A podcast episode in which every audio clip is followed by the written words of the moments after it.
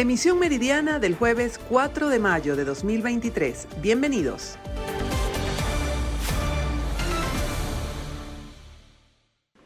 Sí, gracias por el contacto y un saludo a quienes a esta hora sintonizan la emisión meridiana de noticias. Continúan las reacciones tras el incremento en las bonificaciones salariales en Venezuela decretado por Nicolás Maduro el pasado primero de mayo. A mi lado se encuentra Ana Rosario Contreras del gremio de enfermeras, presidenta del Colegio de Enfermeras de Distrito Capital.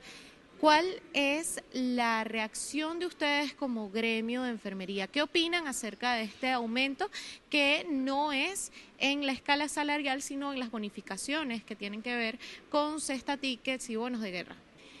Para los trabajadores venezolanos, el primero de mayo del año 2023 representó una burla por parte de Nicolás Maduro cuando de insofacto eliminó el salario, las prestaciones sociales, las convenciones colectivas, profundizó la crisis humanitaria que vive un sector tan medular como son los pensionados y jubilados. Este memorable primero de mayo demostró que Nicolás Maduro no escucha a los trabajadores. Cuando en su propio acto, cuando anuncia la eliminación fáctica del salario, le dijeron que no y él gritó eufórico, aprobado.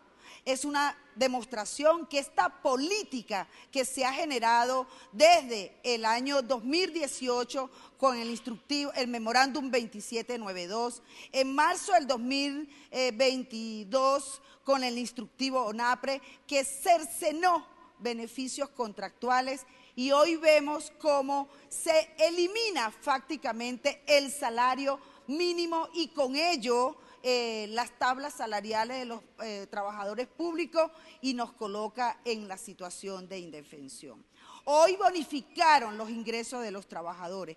Con eso condenaron y eliminaron la seguridad social como son las prestaciones sociales. Históricamente los trabajadores hemos conquistado el salario, las prestaciones sociales y los contratos colectivos en el fragor de la lucha. Por eso hoy Invitamos al pueblo venezolano, invitamos a los trabajadores, tanto del sector público como privado, porque esta estrategia antiobrerista es producto del consenso de Fede Cámaras y el gobierno de Nicolás Maduro. Y nosotros hoy estamos dispuestos a no seguir pasando hambre.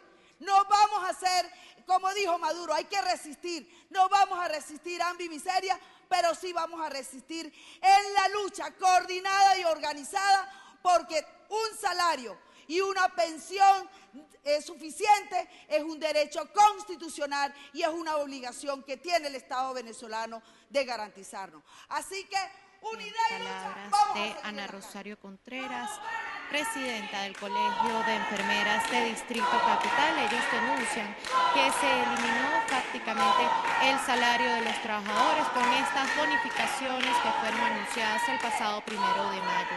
Desde Caracas, Venezuela, Irene Mejías. Amigos de EPI TV, el día de hoy nos encontramos en el municipio Libertador, capital del estado Mérida, donde los docentes se van a pronunciar a propósito de los anuncios realizados el primero de mayo. Vamos a escuchar las declaraciones de Zoraida Durán, representante del sindicato de profesores. en el día, en el día, los docentes. En el día de hoy nos encontramos en la sede del Colegio de Licenciados con los docentes, fijando una posición en rechazo a los anuncios del presidente de la República el primero de mayo. Esperábamos, teníamos muchas expectativas y esperamos un aumento de salario y el presidente de la, de la República, muy, con la cara muy lavada, salió a decirnos a los trabajadores que lo que va a dar son unos bonos. Nosotros, como lo hemos dicho en reiteradas oportunidades, nosotros no queremos bono, nosotros queremos un salario suficiente, justo y digno para cubrir las necesidades básicas. Y eso no fue. Por tal motivo, nosotros vamos a continuar en la calle, en nuestras acciones sindicales, movilizados en asambleas permanentes, en acciones sindicales, porque queremos decirle al presidente de la República que rectifique lo que hizo porque es un abuso lo que está haciendo con los trabajadores venezolanos. Aquí nos incluimos los docentes y todos los trabajadores de la administración pública. respecto a lo que ustedes esperaban que realmente se anunciara el día primero de mayo. Esperábamos un aumento sustanciable porque precisamente eso es lo que estamos exigiendo, un aumento para que haya este el, lo que es la firma de la convención colectiva, esperábamos, estamos exigiendo un salario entre 400 y 600 dólares y resulta que el gobierno nos viene a decir que no nos va a dar aumento. Entonces, como decía, errar es de humano, señor presidente, rectifique lo que usted ha hecho porque los trabajadores ya estamos cansados de esta situación y continuamos en la calle. Muchísimas gracias por las declaraciones, amigos de BPI TV. Es parte de la manifestación que se registra el día de hoy desde el Estado Mérida. Reportando desde la ciudad andina, soy José Gregorio Rojas. BPI TV. Amigos de BPI TV, establecemos este contacto desde el Estado Sucre. Los jubilados de esta región están conmemorando con indignación como lo han expresado un año desde que se les prometió un bono compensatorio de 10 mil bolívares y hasta ahora no ha llegado. Vamos a escuchar a uno de los representantes de la asociación. Indudablemente que sorprende que el ciudadano presidente de la República se caracteriza por ser un presidente obrero. Lo que nosotros hemos dicho y sostenemos que en Venezuela se ha perdido el valor tan importante como son las prestaciones sociales y en este caso me, puedo eh, decirles a ustedes que los jubilados del 2018, acabo de hablar más o menos con cinco o seis compañeras y ellas están hoy cada día desesperadas porque ven en el presidente de la República que no está dispuesto a pagarle las prestaciones sociales de esa fecha. ¿Qué significa para ellos estar preocupados? Porque para nadie es un secreto que las jubiladas y los jubilados le dedicaron tiempo de su vida útil, su juventud a la Administración Pública Nacional. Hoy, cada día, nosotros apoyamos a esos jubilados y estamos dispuestos a hacerlo hasta la saciedad. Vamos a convocar en los próximos días una gran asamblea específicamente como punto único es el reclamo de las prestaciones sociales. Es más, aquí el presidente en cadena nacional les ofreció 10 mil bolívares a los compañeros jubiladas y jubilados. Hoy eso no se, no se ha cumplido, lo que significa la gran irresponsabilidad que tiene el ciudadano presidente de la República con los jubilados y las jubiladas, jubilados del país. Nosotros estamos de pie. Seguimos pidiéndole al gobernador, exigiéndole al gobernador también, que represente al presidente de la República en este estado, que pague, que cancele esas prestaciones sociales que bastante falta le hacen a nuestros compañeros y compañeras. Muchas gracias. Bien, este es el aporte informativo que podemos ofrecerles a esta hora desde la capital del estado Sucre. Reporto para ustedes, Andrea Fabiani. Hola, ¿qué tal? Muy buenas tardes. Una de las principales exigencias que están realizando los trabajadores del mercado mayorista de Barquisimeto es el acondicionamiento del sector La Playa, que es la zona en donde se comercializan las verduras y hortalizas y es una de las principales atracciones que tiene el mercado mayorista para los inversionistas del centro occidente venezolano. Aunado a estas peticiones, también están solicitando mejoras salariales y laborales para quienes hacen vida activa en este mercado. Estamos hablando todavía que no contamos con dotación de uniforme, no contamos con la presencia o la, o la entrevista o la reunión con el presidente del mercado, ya teniendo una serie, cantidad de oficios entregados a su despacho sin tener una respuesta satisfactoria para podernos comunicar o hablar con usted sobre las problemáticas que presenta el mercado. Y todavía nosotros no contamos con un uniforme con más de cinco años, no contamos con un transporte que pueda sacar al personal operativo. Tampoco contamos con las áreas de trabajo acordes, acordes. La salud, tampoco contamos con un HCM, no contamos con un seguro. Hay que hacer todo un trámite burocrático para que luego se nos den las ayudas. ¿Cómo está el tema de la playa?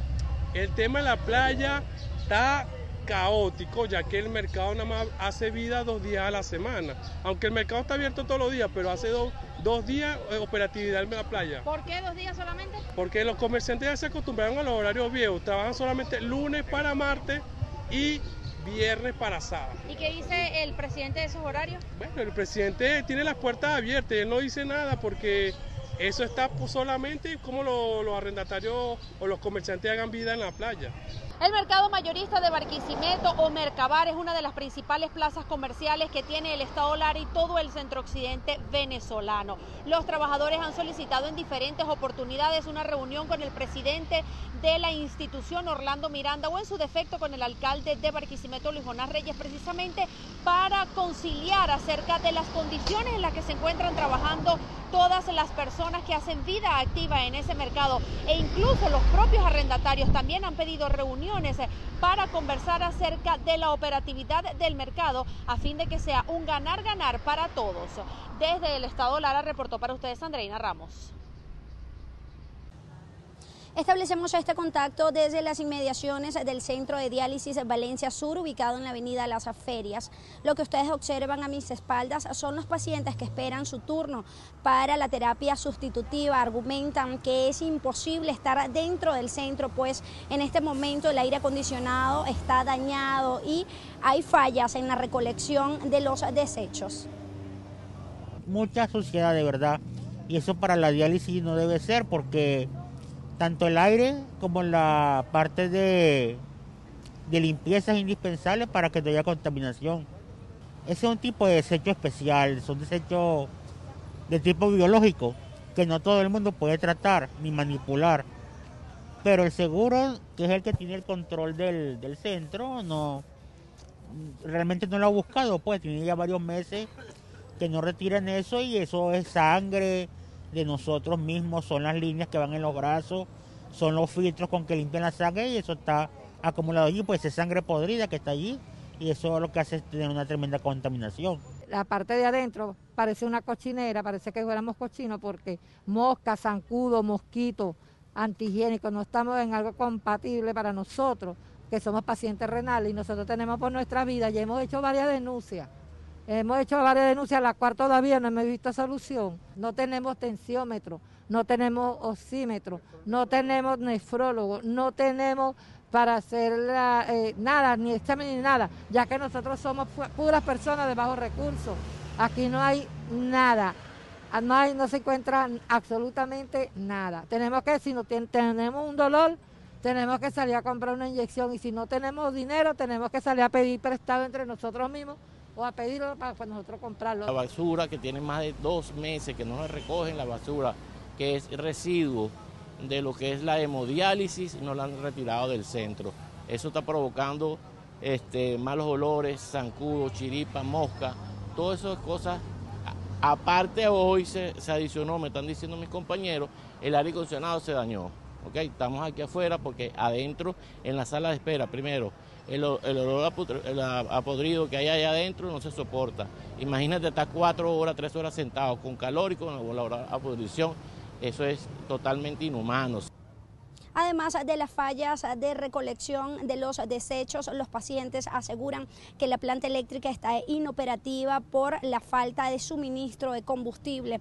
También el agua es inconstante, vital para realizar su terapia sustitutiva. Desde el estado de Carabobo, región central de Venezuela, reportó para ustedes Ruth Laverde.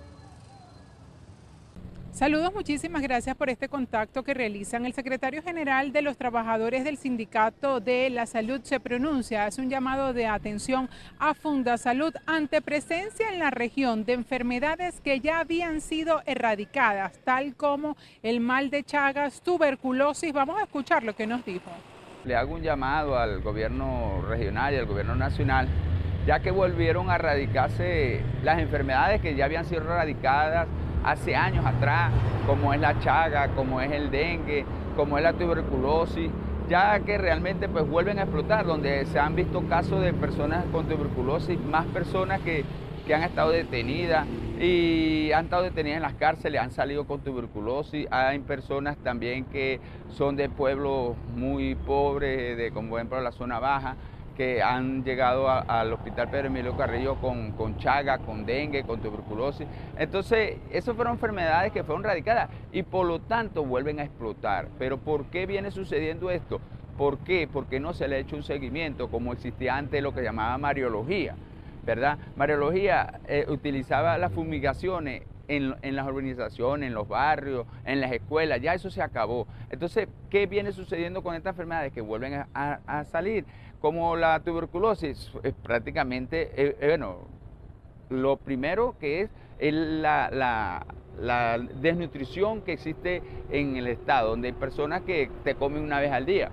Entonces hay unos productos que no, que no se están manejando como se manejaba anteriormente, que tenían su contenido. Y así realmente pues también existe lo que llama epidemiología, que existe una oficina que llevaba una estadística, eso tampoco ya fue eliminado. Entre las correcciones que él indica que se tomen a tiempo está la campaña de concientización, la atención oportuna en los ambulatorios, lugares de atención primaria que no están operativos, según lo que él indica, en cada uno de los municipios. Es la información que tenemos. Desde el estado de Trujillo les reportó Mayra Linares. La Comisión de Primaria en el Estado Guárico espera que puedan habilitarse en los 15 municipios de la región llanera juntas municipales que garanticen la participación de todo el padrón electoral en las próximas elecciones donde se escogerá el candidato presidencial de oposición. Todavía no está definida la participación del CNE a nivel nacional. Nosotros no tenemos información precisa sobre eso y va a depender mucho de si hay o no la participación del CNE para la dirección de la elección. En todo caso, nosotros nos estamos preparando para eso y lo más probable, necesitamos la aprobación de, la Junta Principal de Primaria, es que a nivel municipal se nombren juntas municipales de, la misma forma que se crearon las juntas regionales, de tal manera de que cada municipio y pueda organizar dentro de ese municipio, en las diferentes parroquias, todo el, el sistema electoral igual. Y en la misma forma de que se han hecho las juntas regionales. El presidente Gustavo Petro continúa su gira por Europa que comenzó el pasado lunes en España y culmina mañana en Portugal. Hoy se reunió con el presidente del gobierno español, Pedro Sánchez Castejón, en el Palacio de la Moncloa. Allí trataron sobre las relaciones binacionales, pero uno de los puntos más importantes fue que Gustavo Petro le pidió a Pedro Sánchez ser intermediario entre la Unión Europea para que la guerrilla del ELN sea excluida de los grupos que patrocinan el terrorismo a nivel internacional. El mandatario del gobierno español Pedro Sánchez Castejón le dijo que a medida que se vayan cumpliendo los acuerdos que se alcancen en la mesa de conversaciones con ese grupo armado que ya está en una tercera fase en Cuba, él planteará ese asunto ante los demás socios de la comunidad europea. También Sánchez informó que aportará su gobierno un millón de euros para el proceso de paz total que se desarrolla en Colombia. Recordemos, no solo con la negociación con el grupo armado ELN, sino también la fase previa a un primer diálogo con las disidencias de las FARC, llamadas Estado Mayor Central, que lidera alias Iván Mordisco, así como también otros procesos de sometimiento con la Segunda Marquetalia y otras organizaciones También hablaron de la lucha internacional contra el narcotráfico y también contra el cambio climático. Asimismo, un convenio o una cooperación entre los dos países para promover la formación en distintos aspectos académicos entre los dos países. Fueron algunos de los puntos más importantes de esta reunión que se llevó a cabo hoy jueves en Madrid. Mañana, como les decía, Petro finalizará su gira en Portugal. Esa es la información que tenemos por el momento y con ella los invitamos a que continúen con más. Miguel Cardosa, BPI TV.